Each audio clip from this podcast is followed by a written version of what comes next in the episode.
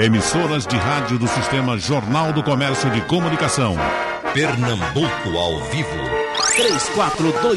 3421-3148. Rádio Jornal.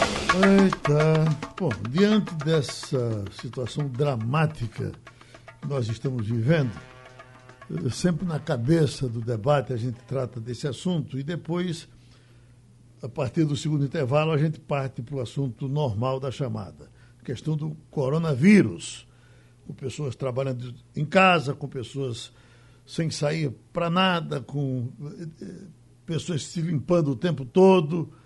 Então, essa pressão medonha e essa dúvida do que vai acontecer depois que, que a borrasca passar. E aí nós vamos perguntando a cada um dos nossos amigos como é que eles estão convivendo com esse momento. Eu queria começar com o doutor Aurélio Molina, que contribuição o senhor está dando para a gente sair dessa e o senhor pessoalmente como é que está enfrentando esse problema, doutor Molina? Bom dia, Geraldo. Bom dia. Bom dia, Rodrigo. Bom dia, Otto. Bom dia, ouvintes. Veja, eu estou uh, desde a semana passada em, em quarentena, né, porque sou do grupo de risco, tenho 65 anos, bronquítico, hipertenso, tive agora há pouco tempo um trauma torácico e, e a chikungunya. Então eu tenho todos os fatores para ficar quietinho.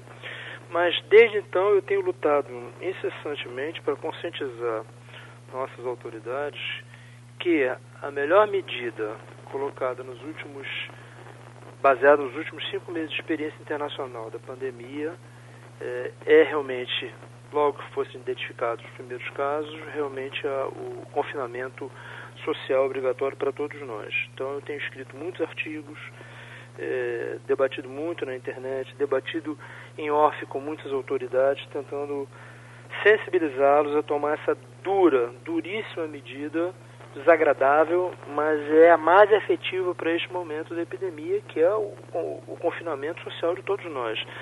E estou muito feliz porque ontem, ontem à tarde, o governo de Pernambuco, o governo de Recife, tomou a decisão de, de dar mais um passo nessa direção, passo que a Argentina já tomou ontem, outros países já tomaram há algum tempo, e que, infelizmente, para a gente ganhar tempo, eu acho que tem luz no final do túnel, ontem tem muita novidade boa, a questão da cloroquina é realmente uma possibilidade, vai demorar um pouco ainda para testar, é, mas é a única solução que a gente tem para ganhar tempo e achatar, é, o tempo que se usa, achatar a curva de, da epidemia, para que dê mais tempo da gente se organizar lá na ponta para evitar que todo mundo fique doente ao mesmo tempo, que será um caos, um caos se a gente não tomar essas medidas. Então são duras, tem impactos, tem desgastes econômicos, mas não há outra saída não todos nós não ficarmos confinados. Eu acho que esse passo de ontem foi, foi nessa direção, vários países já estão tomando e nós temos que assumir e, e apoiar as nossas autoridades a implementar essa, essa, essa medida. Infelizmente, até a gente ter uma outra, outra possibilidade. Esse remédio da malária, doutor Molina, me parece que os Estados Unidos eh, defendem o uso desse, desse medicamento. E eh, eu estava vendo uma informação que de de 40 pessoas contaminadas que usaram o remédio, teria dado certo em 100%. Isso é verdade? Há um relato, eles estavam, iam publicar esse artigo, tem vários outros artigos com não com, não com resultados tão interessantes. Precisa a gente aguardar, por isso que a, a, ganhar tempo é muito importante, vai sair muita coisa já acumulada da experiência da China. Tem vários tipos de, de opções de tratamento sendo realizadas. Quanto mais tempo a gente ganhar, maior vai aumentar a chance da gente conseguir salvar dessa. Mas há, há realmente uma, uma, uma esperança muito grande com a cloroquina, mas precisa um pouco mais de tempo para a gente confirmar que, inclusive a questão do, da, da, cada, cada, cada pessoa é uma pessoa, cada povo é um povo, cada região é uma região. Então, muitas vezes a intervenção funciona em determinado contexto e não funciona em outro contexto. Então, você precisa verificar se esses resultados tá, se repetem, porque muitas vezes é o acaso que está trabalhando, né? é, se repetem outras situações, mas de qualquer maneira é alvissareiro num momento de tanta dificuldade, de tanta notícia ruim, né, de tanto despreparo, tá, você ter uma luz no final do túnel é muito importante. Eu comemorei muito ontem, lógico, comedidamente, sabendo das limitações, mas eu comemorei por ter a tranquilidade de ver que pela primeira vez nos últimos cinco meses nós temos luz no final do túnel. como o senhor, na mesa de hoje, é o único cientista da área, eu tenho quase certeza que os seus colegas de debate também têm alguma pergunta a lhe fazer sobre essa questão. Médico, cientista, formação internacional. Quer ver? Doutor Otto Bernard, alguma pergunta para o doutor Molina? Bom dia, Geraldo.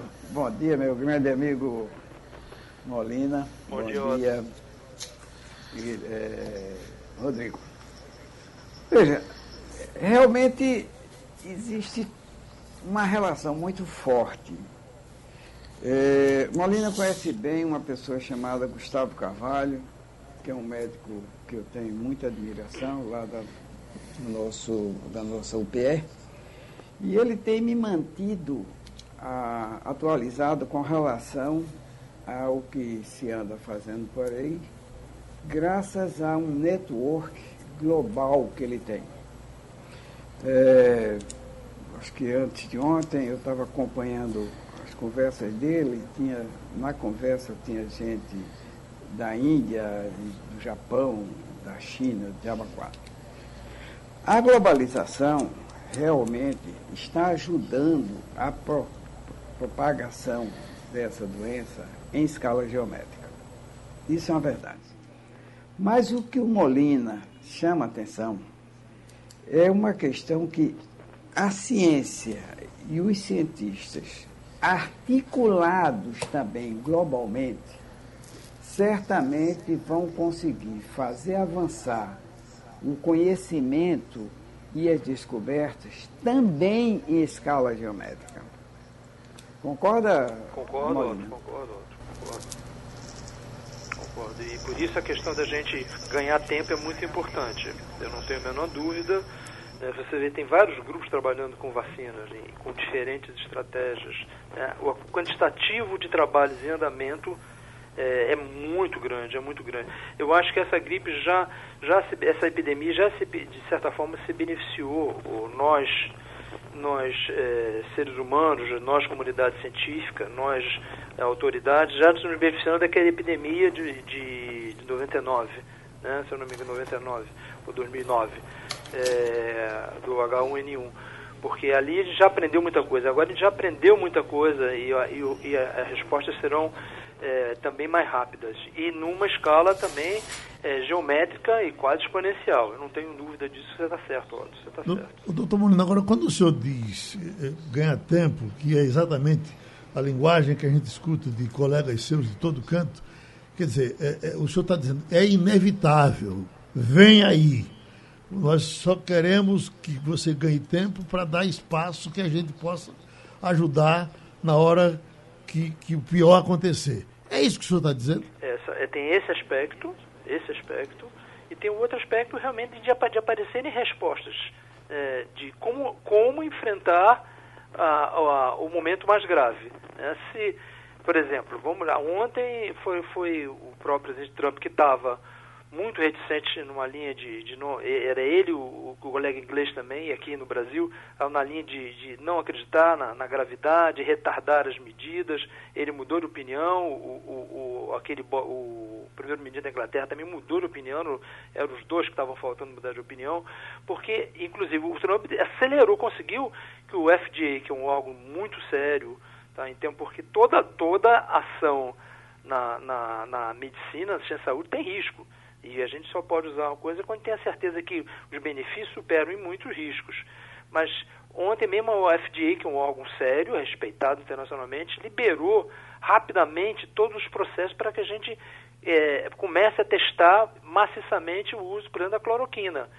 Se a gente consegue retardar a, a, epidemia, tá? retardar o quantitativo de casos graves, a gente pode ter lá na frente, daqui a um mês, chance de salvar muita gente que iria morrer se a gente tivesse esse, esse acúmulo de casos graves amanhã.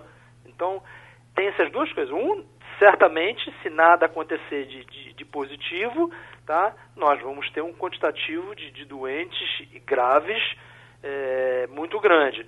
Mas pode ser que esse quantitativo seja menor e lá na frente a gente possa curá-los ou pelo menos não ter a mortalidade tão alta. Então, são dois aspectos: tá? é, é esperar os resultados e também melhorar a, o inevitável quando ele vier. Né? Uma coisa é você ter um grupo de colegas profissionais tranquilos, descansados, bem preparados, né?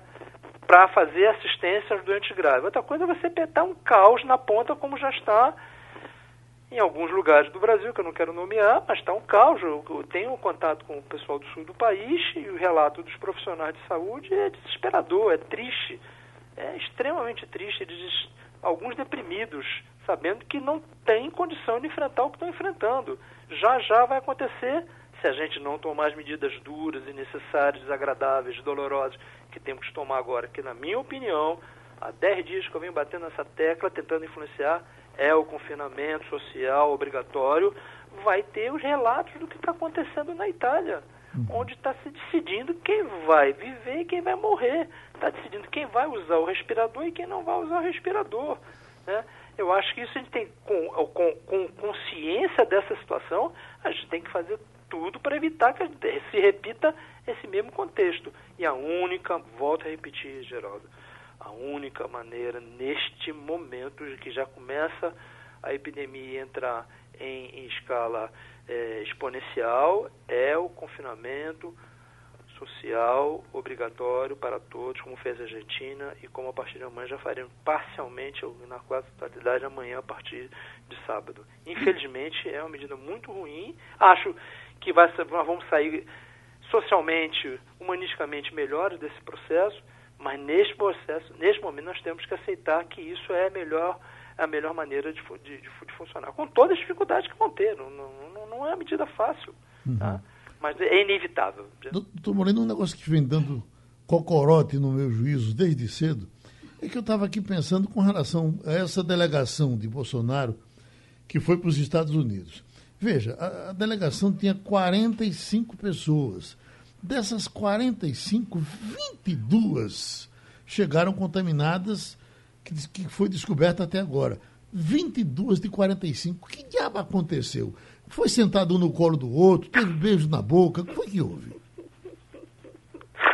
Geraldo, infelizmente, as duas características, as duas características marcantes dessa epidemia, um, é um vírus que passa muito, contamina muito facilmente. Desde o início todo mundo sabia, é uma característica desse vírus.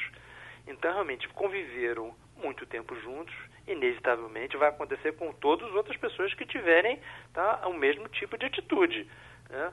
É, então, acho que foi inevitável. E aí foi um grande azar de todos eles, porque estava no, no, início, não havia epidemia no Brasil, né? possivelmente se contaminaram no exterior, né, e, e, e, trouxeram para um núcleo central do governo, que é uma coisa até em termos de segurança nacional, o núcleo central do governo está se contaminando todo de uma maneira, de uma maneira completa. Né? Isso é, foi um risco. Mas é, é, é, é entendível, é entendível, de, eu jogaria na conta do azar. O que, o que não é azar foi a atitude da volta e a atitude do nosso presidente. Aí não é azar. Eu acho que, com todo respeito, eu acho que é de uma irresponsabilidade total, inaceitável o comportamento do, do, presidente da República. Em termos de exemplo, em termos de epidemiologia, é, não poderia ter acontecido o que aconteceu. Infelizmente, não poderia ter acontecido o que aconteceu. Mas bola para frente, né, vamos tomar as atitudes que temos que tomar. Estou esperançoso, estou esperando, mas antes, de, antes da bonança vai vir muita tempestade.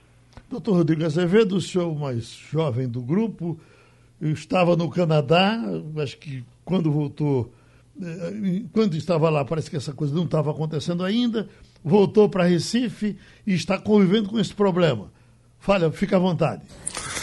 É, bom dia, Geraldo. Bom dia, Aurélio. Bom dia, Otto. Bom dia, ouvintes. É, eu estava no Canadá agora em janeiro, né? Passamos janeiro inteiro lá com um grupo de 19 adolescentes e não se falava em outra coisa, Geraldo. O primeiro caso do Canadá aconteceu no dia, foi confirmado, perdão, no dia 25 de janeiro desse ano, tá?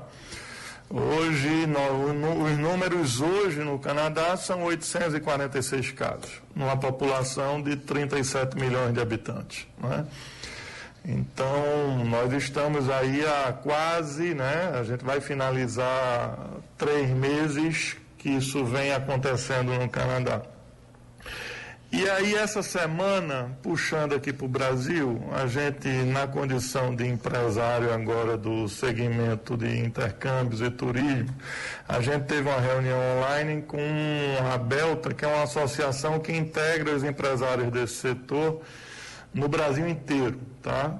E as previsões para a economia do, no segmento né, são muito ruins.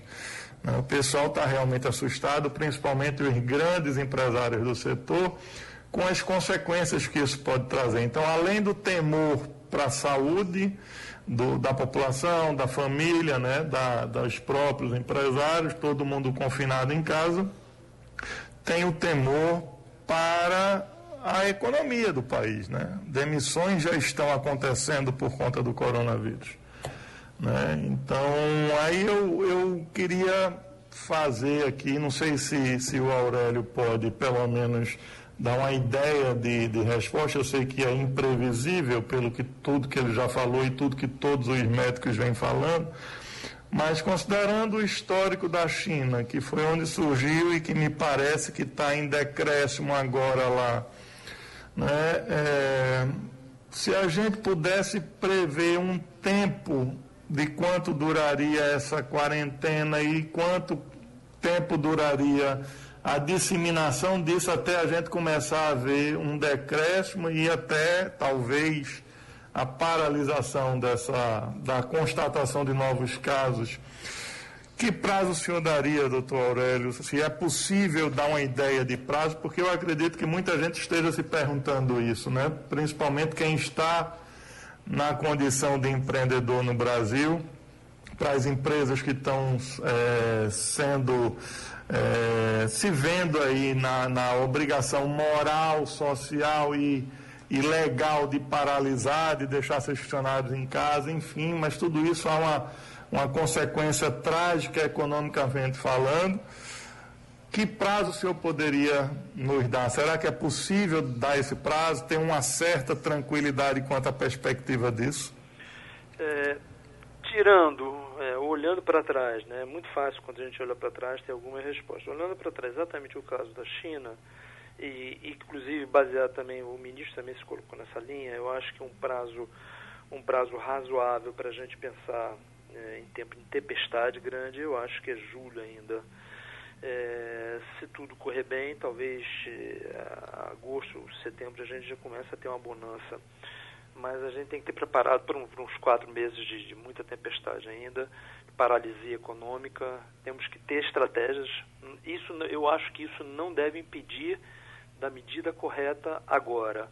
É, tem que ter a clareza que a economia vai sofrer muito, todos nós vamos sofrer muito do ponto de vista econômico de nossas, do nosso dia a dia, mas isso não pode impedir de tomar as medidas corretas imediatas. É, há um, uma, uma, frase circulando na internet que é muito, muito interessante, muito sábia. Ela diz: quanto mais cedo nos distanciarmos, mais cedo voltaremos a nos abraçar, né? a nos reencontrar. É verdade. Então nós temos que estar preparados para um período muito, muito difícil em todos os aspectos. Mas eu acredito que se essas medidas forem tomadas o mais rápido possível, esse, esse, esse período de, de, de, de, de total afastamento cairá para em torno de junho e julho. Se não, como, como a China fez, né? e como está acontecendo na China. A China vai para cinco meses de epidemia. Né? E agora começa a ter os resultados positivos, mas foi muito. Demorou um pouco no início, né? pela, até pela novidade, mas depois tomou medidas duras, corretas é, e demorou cinco meses. Eu acho que esse cenário é um cenário que a gente tem que pensar agora, porque já estamos na fase exponencial. Então, muita gente vai se contaminar, ou já se contaminou, tá? e está na fase de 14, 15 dias para apresentar os sinais. Eu acho que para ter tranquilidade, eu, eu, não colocaria uma data menor do que julho, não. E acho que a avaliação que, se, eu, se eu não me engano, o, o, o ministro também está defendendo.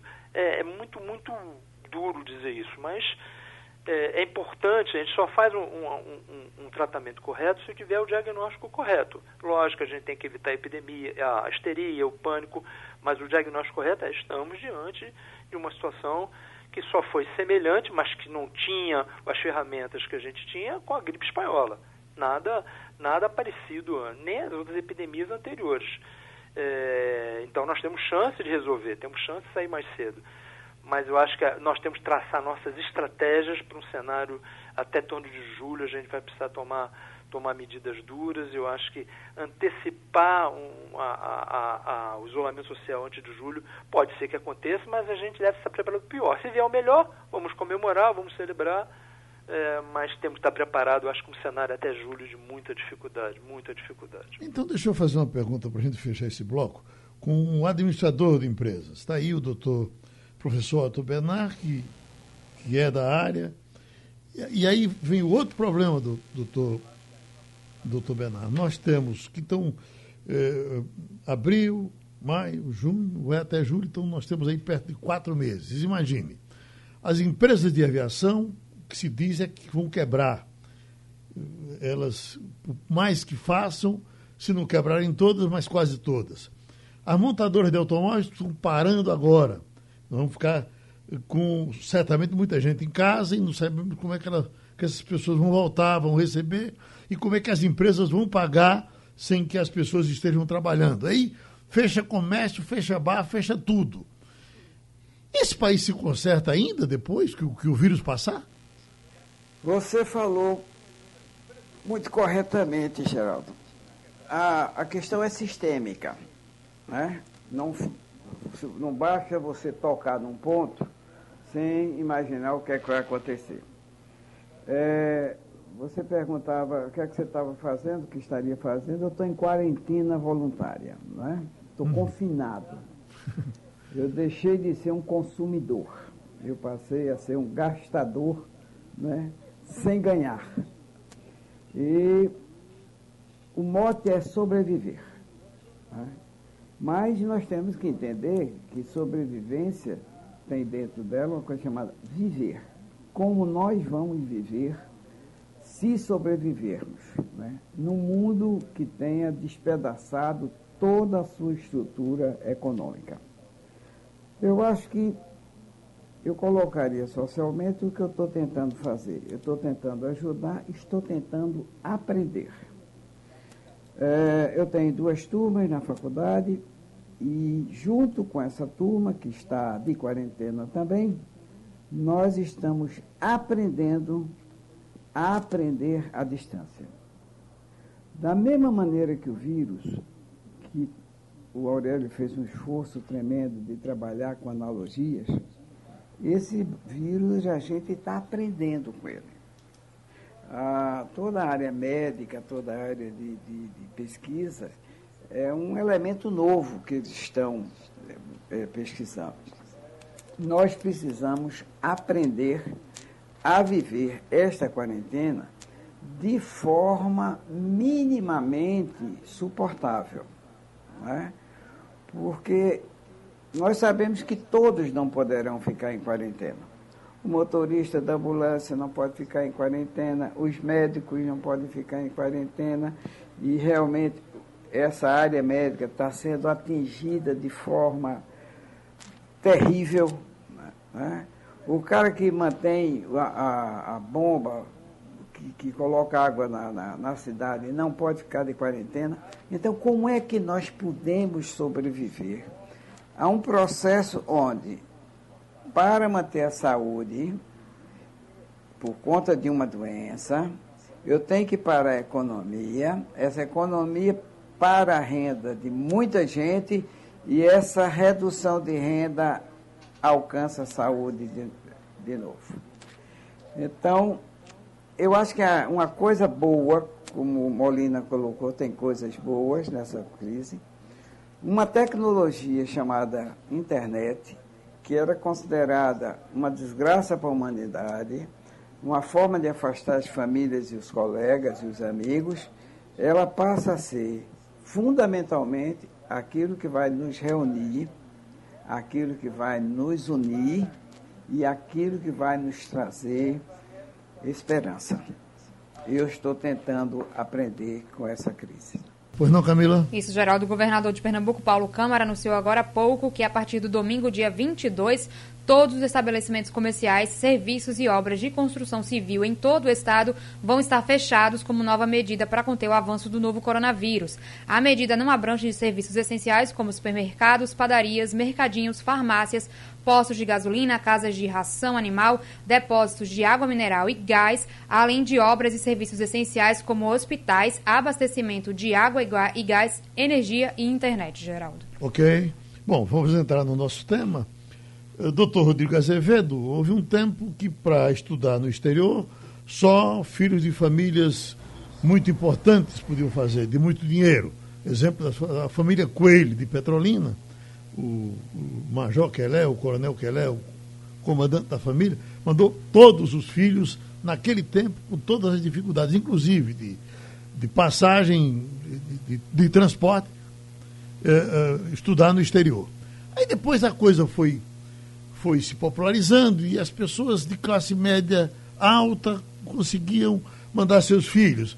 Depois a classe média menos alta conseguia mandar os filhos para o intercâmbio e a coisa foi ficando mais fácil. E eu pergunto, tem alguma facilidade além dessas? Geraldo, hoje é muito fácil, realmente. Né? Claro que tem um custo, né? então você precisa se planejar. O que faz realmente um intercâmbio ficar muito caro é o tempo. Então, quem deseja mandar um filho adolescente, por exemplo, que vai só estudar, né? portanto, ele não vai trabalhar, não vai ter renda, por um ano no exterior, é, fica realmente um pouco mais elevado o valor e não é para qualquer um. Mas o que é que acontece? Por outro lado, hoje, qualquer criança de classe média, que a gente falando, adotando com, como um referencial um determinado patamar financeiro, qualquer criança de classe média hoje já estuda inglês no Brasil. É coisa que não acontecia no passado. E aí você ia passar um ano no exterior para realmente aprender o idioma partindo do zero. Né? Hoje, como a criança já começa a estudar inglês muito cedo, ir para o exterior passar quatro semanas, oito semanas, doze semanas no máximo, já é um salto assim gigantesco na melhoria da proficiência do inglês dela. Entendeu? Então hoje virou minoria as pessoas que vão fazer um intercâmbio de seis meses ou um ano. A grande maioria são intercâmbios de quatro semanas, seis, oito, porque as escolas, como cresceu muito o número de escolas e o número de alunos, as escolas têm turmas começando toda segunda-feira durante o ano inteiro. Então, se você quiser ir passar duas semanas estudando inglês no Canadá, Estados Unidos, Inglaterra, onde for, você tem essa opção. É muito mais fácil hoje. Você não precisa mandar seu filho para estudar um, no high school, por exemplo. Né? Então você pode pegar as férias do seu filho, tira duas semanas, três, as quatro semanas talvez, e ele passar esse período de férias estudando e melhorando a proficiência de um inglês que ele já tem, porque ele estuda desde criança aqui no Brasil. Hum. Então realmente ficou muito mais fácil. O que nos diz o doutor Aurélio Molina, com a experiência que teve, coordenando o programa Ganho Mundo, que a gente vê essas crianças tão felizes depois que, que voltaram. Aí, é, é, o, o, o, pobre que nos escuta agora, que tem o sonho de mandar um filho estudar no, no exterior, é, ele pode realizar esse sonho, doutor Molina? É, Geraldo, é, é, foi um das. Eu sempre brinco que eu recebi muito do universo e e devo muito, mas eu, eu tenho a impressão que com o Ganho eu tinha pagado todas as minhas dívidas com o universo, né? porque foi uma experiência tão rica, é, tão importante para Pernambuco, para o futuro de Pernambuco, e aí eu, eu gostaria de, de relembrar aqui o ex-governador Eduardo Campos, que teve a coragem de, de implementar esse programa, né, dando acesso a, aos melhores alunos de todas as escolas é, do estado de Pernambuco, de todos de todos os municípios, de todas as localidades. Foi um trabalho gigantesco, desafiador, hercúleo, mas que está dando muito resultado. E nessa linha que, que Rodrigo colocou, Eu acho que um dos impactos do mundo, além de ser, nós já até conversamos uma vez com o Otto, mostrando que esses 8 mil meninos que já foram é, têm impacto direto para 30 pessoas indireto para 300 pessoas, significa que você tem quase 2 milhões e 400 pernambucanos tocados de alguma forma por esse, por esse programa. É, mas a, mudou a consciência também, mudou muito a consciência da necessidade da, de uma segunda língua, de uma terceira língua para a gente enfrentar o desafio do século XXI. Isso catapultou, catapultou né, é, a, a, o ensino de inglês na maioria das escolas, das escolas privadas. Nós, esses meninos, hoje em dia, já dão aulas de inglês, espanhol, em todos os recantos de Pernambuco. Eles, se abrir um concurso, se abrir um concurso para eles serem professores de língua do, dos colégios pernambucanos, nós vamos ter, de longe, o melhor ensino de línguas públicos do Brasil. É, mas eu acho que é, merece, merece, por isso tudo merece uma, recordar a decisão de Eduardo lá atrás, quando eu voltei é, da Europa, da Inglaterra, dos cinco anos que eu morei lá, fazendo o segundo mestrado e o doutorado, eu, eu dizia para todos que me cercavam a partir de 1994 que é, foi uma experiência tão rica do ponto de vista não só profissional, mas do ponto de vista existencial e cultural, eu dizia sempre, se eu tivesse, se eu fosse um bilionário, eu pagaria para todo brasileiro morar seis meses um ano fora. Tal, tal é, catalisador e transformador essa, essa vivência de você conhecer uma outra cultura, inclusive para fortalecer as qualidades do povo brasileiro. Você perceber que a nossa cultura tem muita coisa errada, mas tem muita coisa importante, muito bonita. E eu me recordo, é, lá no início, quando o Eduardo tomou a decisão, o, o, filho dele, João Campos, também participou, porque perguntou a ele, o, o pai, quanto custa um menino internado na FEBEM e quanto custa um menino para fazer intercâmbio?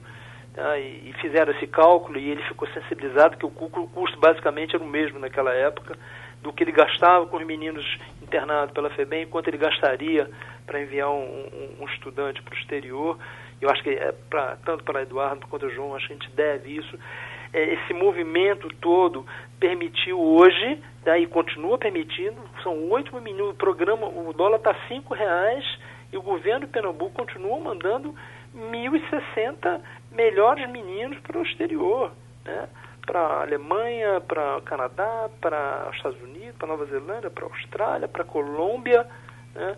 é, mandando depois, mandando agora, depois implementou o esportivo, ele manda para os Estados Unidos, para o Canadá, se não, não, me, não, me, não me engano, mandou musical para Canadá e para a Espanha, mandou agora os técnicos para a Inglaterra, enfim, você está formando uma legião de cidadãos do mundo é, vindos de classe baixa, são todos são meninos de todas as escolas públicas, são pessoas humildes, né, que estão se formando líderes, se formando exemplos.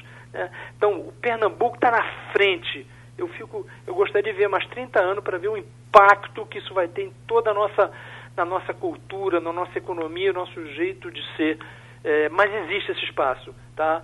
E acho aí, eu não sei, não sei se dado o Rodrigo pode informar, eu acho que não para a classe pobre, mas para a classe pobre só teria este mecanismo, tá? que não é um mecanismo pequeno, mandar mil jovens é, de classe baixa ou média baixa para o exterior já é uma coisa espetacular.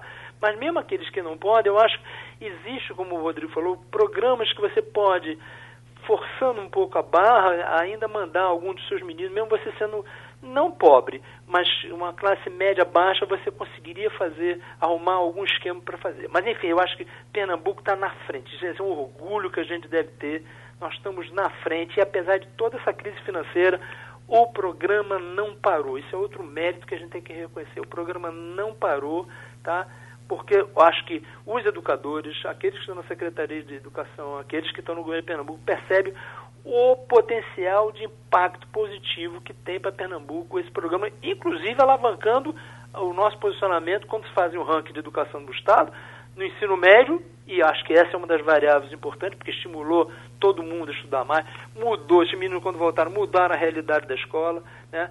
ajudou a gente a estar nos primeiros lugares, já há quase oito anos, nos primeiros lugares da, do Brasil no, no ensino médio, apesar de todas as dificuldades. Então, eu acho que é, vale aqui louvar a iniciativa de Eduardo, a contribuição que o João Campos deu a esse programa também lá no início, acho que é muito importante.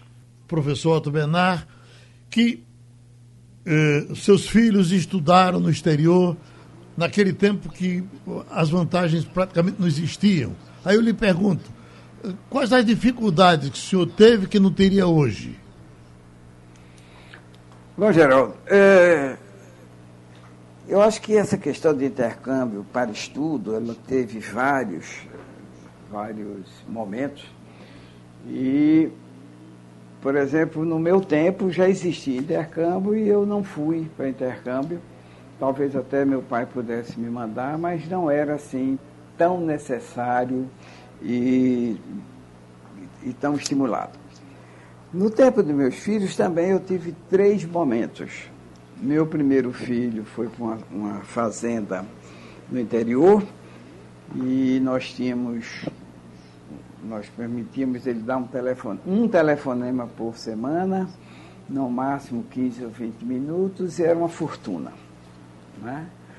O segundo já foi para assim, uma pequena cidade e já existia a internet discada, mas a, a, comunicação já era mais fácil. A menina, que foi mais recente, é, recente vamos botar 10 anos nisso, já foi possível uma comunicação mais frequente e cada um deles viveu um momento diferente, tanto de custo, quanto com os objetivos e quanto da socialização disso. Eu acho que da minha filha, metade da classe dela foi, do filho do segundo filho menos e do primeiro ainda estava entre aqueles que apareciam aqui e ali nesse intercâmbio. Era difícil e sempre foi difícil. Mas eu queria, se você me permitir, fazer uma análise do que eu vi aí, tanto do Molina e mais ainda do Rodrigo. Né? Para quem trabalha nessa área, deve estar o caos. Né? O, vamos dizer, existem várias organizações que têm como missão promover intercâmbio, elas nesse momento não têm quem mandar, o país não recebe e não tem transporte. Né? As companhias aéreas não têm. Então, o negócio não tem a sua lógica. E como é que fica? E eu volto àquela história. O que faz a gente viver é quando a gente tem perspectiva de futuro. Isso, com todas as dificuldades, vai acabar. Então, eu quero fazer um intercâmbio, tenho até o dinheiro para fazer intercâmbio e agora eu não posso fazer intercâmbio.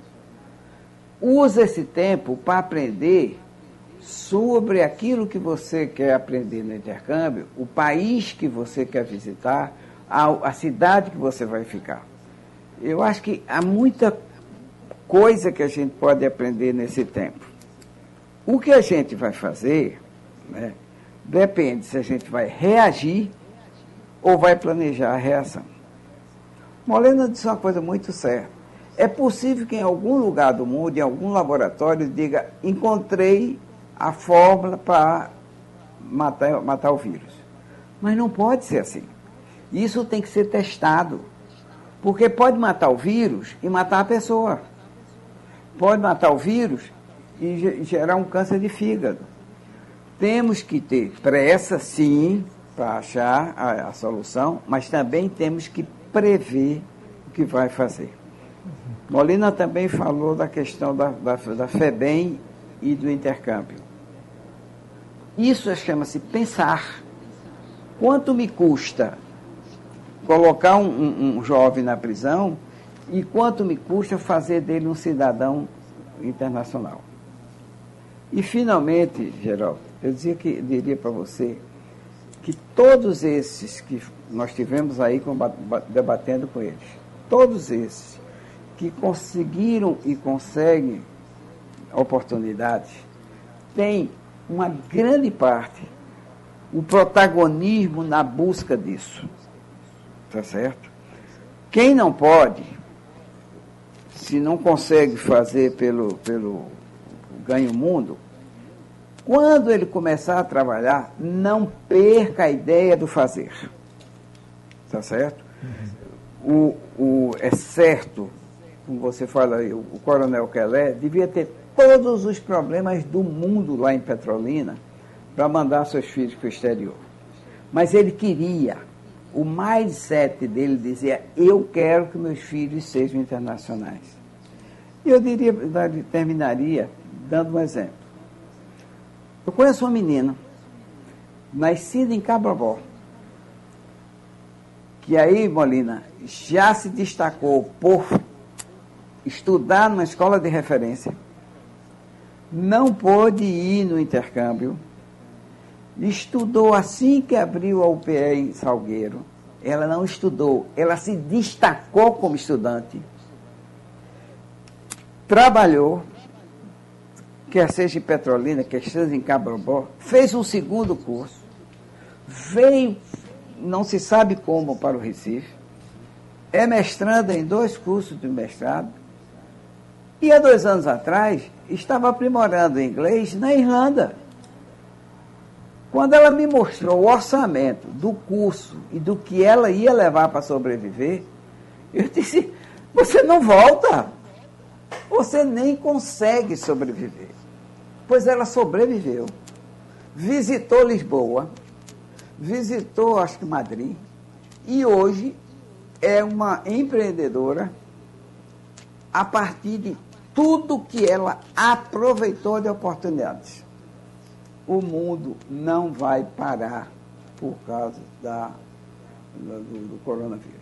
Então, nessa, é nessa, nessa, volta que o doutor Otto nos dá, eh, doutor Rodrigo Azevedo, o senhor, um advogado importante que eh, trabalhava na área de, de, de, de, até de servir as pessoas, orientando educação financeira, e de repente deu uma guinada, passou para fazer essa, eh, essa, essa, essa empresa para cuidar de pessoas e levar para o exterior.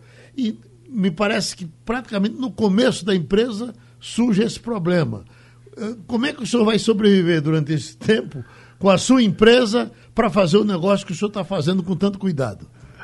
Olha, Geraldo, como você sabe, é, a gente saiu do Brasil, eu saí do Brasil com esposa e filhos para ir morar no Canadá. Né? Então, eu vivi esse processo não apenas de intercâmbio, como de imigração, porque a ideia inicial era realmente passar a nossa segunda parte da vida lá, né? Mas apesar de todo o fascínio que eu tive em relação às benesses do Canadá, né? do, de tudo, toda a organização, etc., eu senti muito falta do Brasil.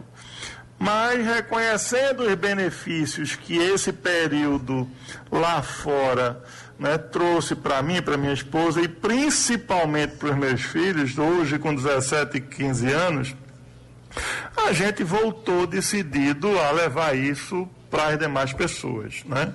Então, estamos sim no momento de estagnação, tá? tanto é que a gente nem está nesse momento ofertando, porque eu acho até agressivo a gente, nesse momento que está vivendo, está é, querendo fazer propaganda de programas, né? Mas eu agradeço a deixa aí do, do doutor Otto e quero dizer o seguinte: trazendo a educação financeira para dentro do, do tema programa de intercâmbio, nada melhor e mais fácil do que fazer ou viabilizar um intercâmbio para o seu filho que o planejamento. Então, fazer algo antecipadamente planejado, se programando para 10, 12 meses na frente, fica absolutamente viável. Inclusive para aquela pessoa, como o doutor Aurélio mencionou, não pobre, mas com algum recurso e que para fazer isso vai demandar um sacrifício, mas com planejamento é possível.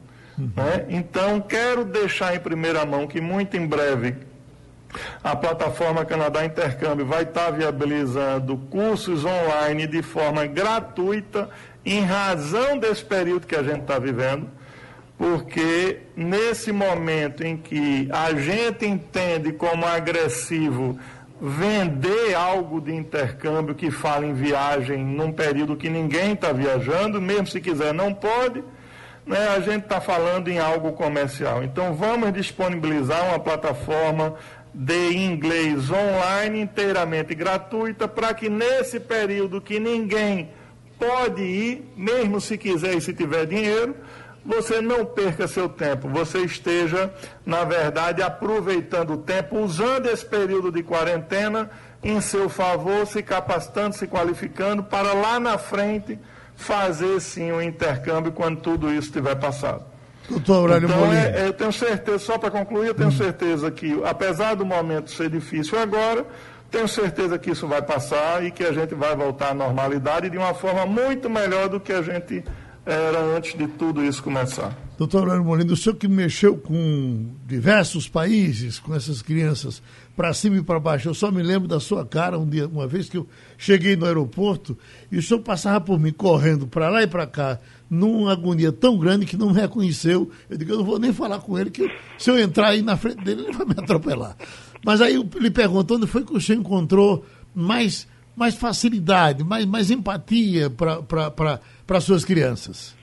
É, Geraldo, foi uma experiência muito bonita, porque a gente sensibilizou, é, a gente sensibilizou muito os, os é, embaixadores, os diretores de escola, os governadores regionais, as autoridades. E a gente tinha uma conversa que era mais ou menos isso. Ó, vocês vão receber, não é, não é como um menino qualquer. É um menino pobre, de um país pobre, da região mais pobre desse país. Mas esse menino é o mais merecedor desse apoio, ele é um vencedor. Né? Ele vai fazer a diferença quando voltar. É, usava... é, é verdade que o senhor teve uma surpresa positiva com os argentinos? Ah, eu não, eu sou fã dos argentinos. Foi espetacular, não. São espet... Os argentinos são espetaculares. É, nós temos essa rivalidade no futebol, que, e que se tenha, tá? Mas fora daí eles são maravilhosos. Foram, foram espetaculares com a gente. Uhum. Mas eu sempre dizia, um argumentário, se, você acredita em céu?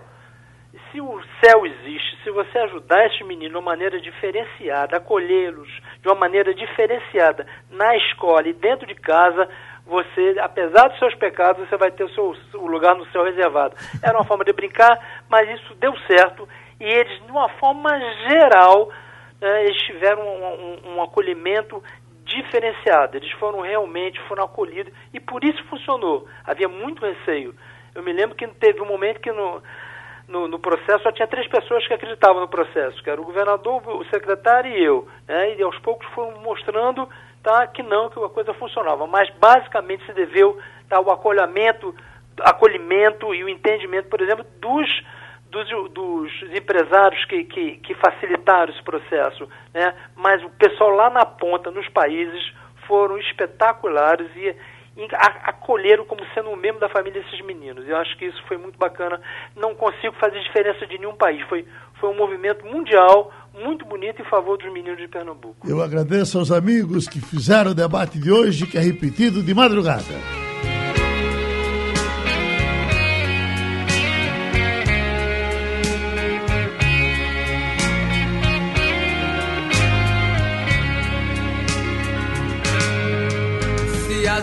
Águas do mar da vida quiserem te afogar.